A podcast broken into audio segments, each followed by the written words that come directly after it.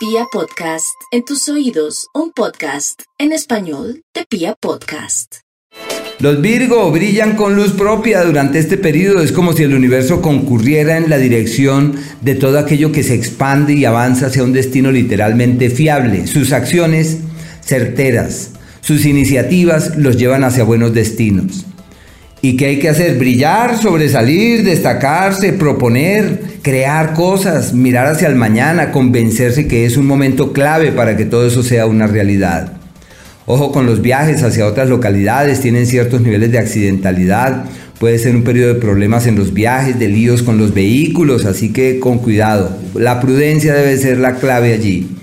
En el plano sentimental son días para filosofar, es un periodo para filosofar sobre el amor y para encontrar esos otros soportes en los que es factible ampararse con el único propósito que se destraben las cosas que tanto les intranquilizan y que de una u otra manera son fuente de preocupación.